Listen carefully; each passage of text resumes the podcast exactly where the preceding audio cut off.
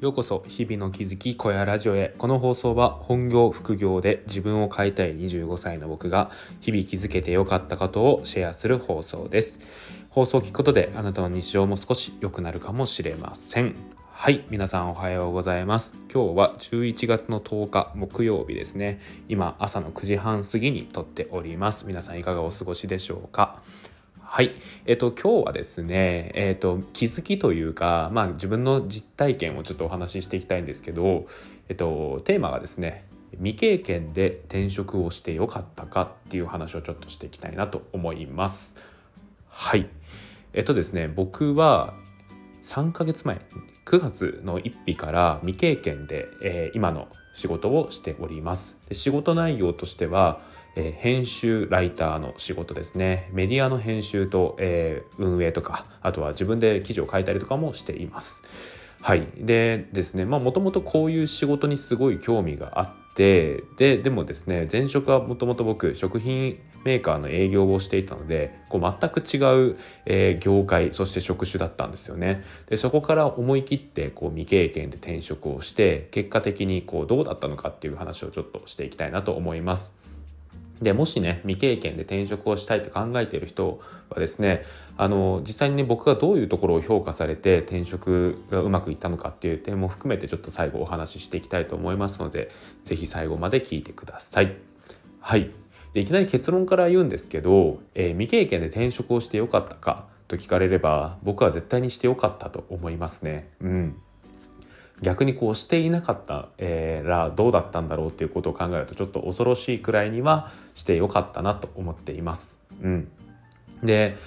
ですね、まあ、僕もともと,、えー、と副業でこうずっとブログ運営を1年半もうもうすぐ2年かになるんですけどやっていてでもうずっとねそういう編集というか、えーと書くことを仕事にしたいなっていう思いはずっとあったんですよね。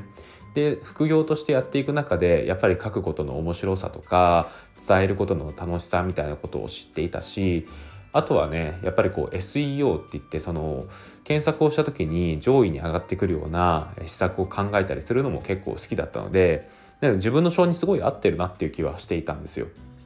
で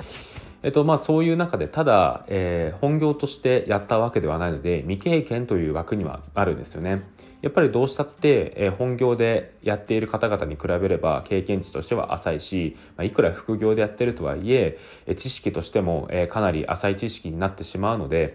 うん、これはね未経験という部類に入りますね。なので、えーと、今後副業とかでやってることを本業にしたいと思ってる人がいる人はですね、えーとそれはえー、未経験という枠に入ることが多いことを念頭に入れといた方がいいと思います。うん、で、まあ、なんで、えー、転職をしてよかったかというとですねもうこれはもう、えー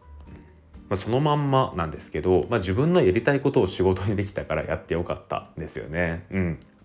本当にですね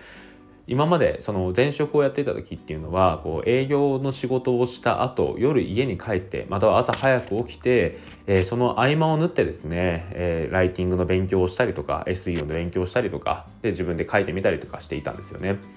でそれはそれでねまあ なんとかなってたんですけどやっぱりこうどうしたってね本業でやってる人とかには勝てないわけですよね。本業の、えー、大きな時間7時間とか8時間とかいう時間をずっとそういうことをやってる人に比べれば僕っていうのはですね全然うん、あの向き合ってる時間はやっぱり短くなっちゃうのでえどんどん経験としての差が開いていってしまうんですよね。でそういう中でえ本業の人に勝つえ個人ブログが勝っていくとかいうのは結構難しいですしえ結果を出していくっていうのも結構難しい中でやっぱり本業として今の仕事、え編集ライターの仕事をすることで全部の時間を使えるようになったっていうのはかなり大きいなと思います。うん、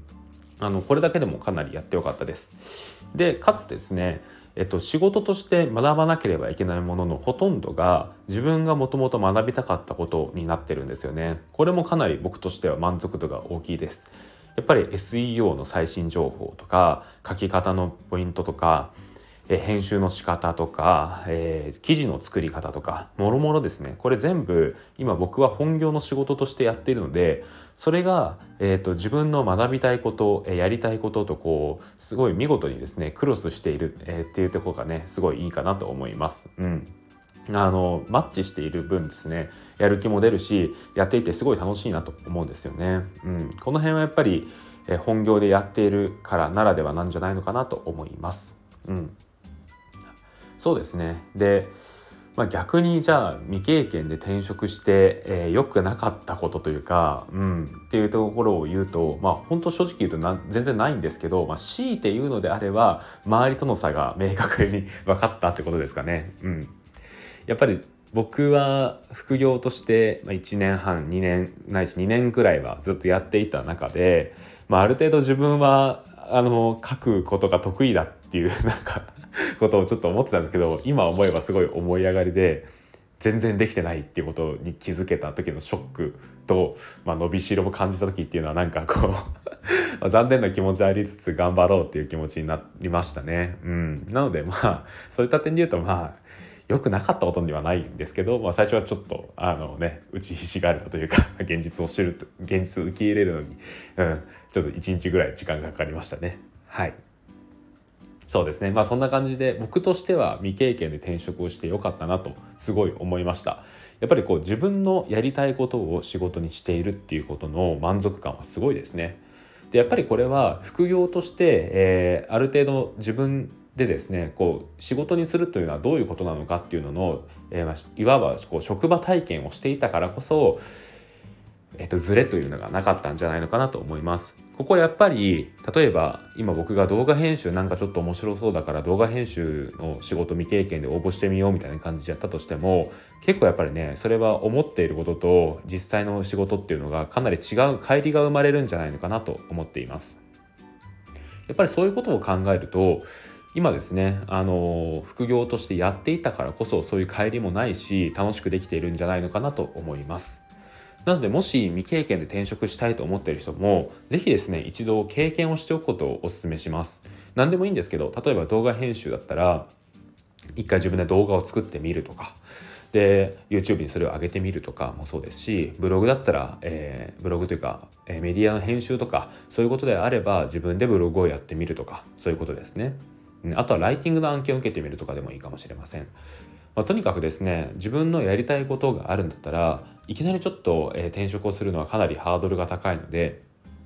でまずはですねちょっと自分で経験をするっていうのがいいと思います。でこの話がそのまま次のね、えーと、未経験で転職をするためにやることにつながってくるんですけど、えー、未経験で転職をするためにやるべきことはもうこの話そのままつながるんですけど、えー、最初に経験をしておくことですね。うん、で僕は実際ここを評価してもらって未経験で転職することができました。やっぱりえっと、どんなポテンシャルがあるかとかどれだけやる気があるかっていうのを気持ちだけで表現するのは限界があるんですよね。すごい書くことが好きなんです。すごい書くことに興味があるんですって言ってもうーんみたいな。じゃあなんかそういうのあるのってなっちゃうじゃないですか。やっぱりそこであの NFT コンパスっていうブログを運営していてこういうことを書いていますとかそういうことを伝えるっていうことができるのはやっぱ説得力に違いがありますよね。でやっぱりそういうところを結果的に今の上長に評価してもらって転職することができました。まこれは本当に本人から聞いていますね。やっぱりですね今僕25歳なんですけどやっぱり2526、え、ぐらいになってくるとこう最初に就職したところからなんかこうイメージが違ってやっぱりこう働く大体新卒で入ってると思うんですけどその会社に。やっぱその時当時抱いていたイメージと、えー、働いてみてのなんかこうギャップっていうのが、まあ、多かれ少なかれあると思っていてでそこで未経験で転職したいと思う人って結構たくさんいるんじゃないのかなと思うんですけど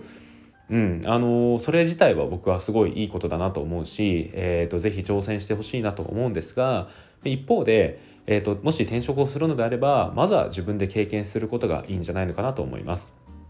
やっぱりこう今ってあの例えばプログラミングとかなんかそういうことができたできる人って結構需要があるみたいな話聞くじゃないですか。で僕もですね実際一回コーディングみたいなことを、えっと、勉強してやったことがあるんですけどこれはちょっと自分には向いてないなって思いましたね。うん、やっぱりこう僕なんかそういうプログラミングとかできそうと思ってやってみたんですけどやっぱそこにはなんか自分の興味とかそういうのがあんまりなかったってことがやってみて気づけたのでやっぱりね一度やってみることっていうのはすごいおすすめです。うんまあね今後そうですねえっとまだまだこういろんな何ですかね動画編集とか、えー、プログラミングとかメディア編集とか、えーと、あとは最近だと Web3 とかですかねそういうもの含めて、えーと、いろんな新しい需要が生まれる職種というのが出てくると思うんですけど、まあ、どれに興味を持ったとしてもまずは自分でやってみることをお勧めします。はい以上これが僕の実体験未経験で転職してよかったかについてでした。この放送をまとめます。この放送では未経験で転職をして良かったかについてお話をしました。僕の結論としては未経験で転職をしてすごい良かったです。その理由としては本業で自分のやりたいことができているからこそこう満足度がでかいからですね。で転職してえー、良かったこと、えー、逆に悪かったことか、えー、悪かったことは特にないんですけど、まあ、最初入社してすぐは自分のレベルの低さに 愕然とします。はい、でもし未経験で転職をしたいならまずは自分で経験をしてみてはいかがでしょうか。とかおすすめします。はい。え最後にお知らせです、えー、NFT コンパスというメディアを運営しています。こちら、えー、僕が編集長として運営しているメディアなんですけど、えー、NFT の経験者初心者どちらでも楽しめるような情報が満載になっております。はい、えー、今日はですねじゃあ NFT の詐欺対策99%の NFT 詐欺を防げる詐欺対策の記事を概要欄に貼っておくのでよろしければそちらご覧ください。NFT の詐欺すごい増えているのでねやっぱり自分の身は自分で守らないといけないということでぜひぜひ一度確認していただけると嬉しいです。はいそんな感じで今日の小屋ラジオ終わりたいと思います。何か気づきがあれば嬉しいです。最後まで聞いていただきありがとうございました。それではまた明日。バイバーイ。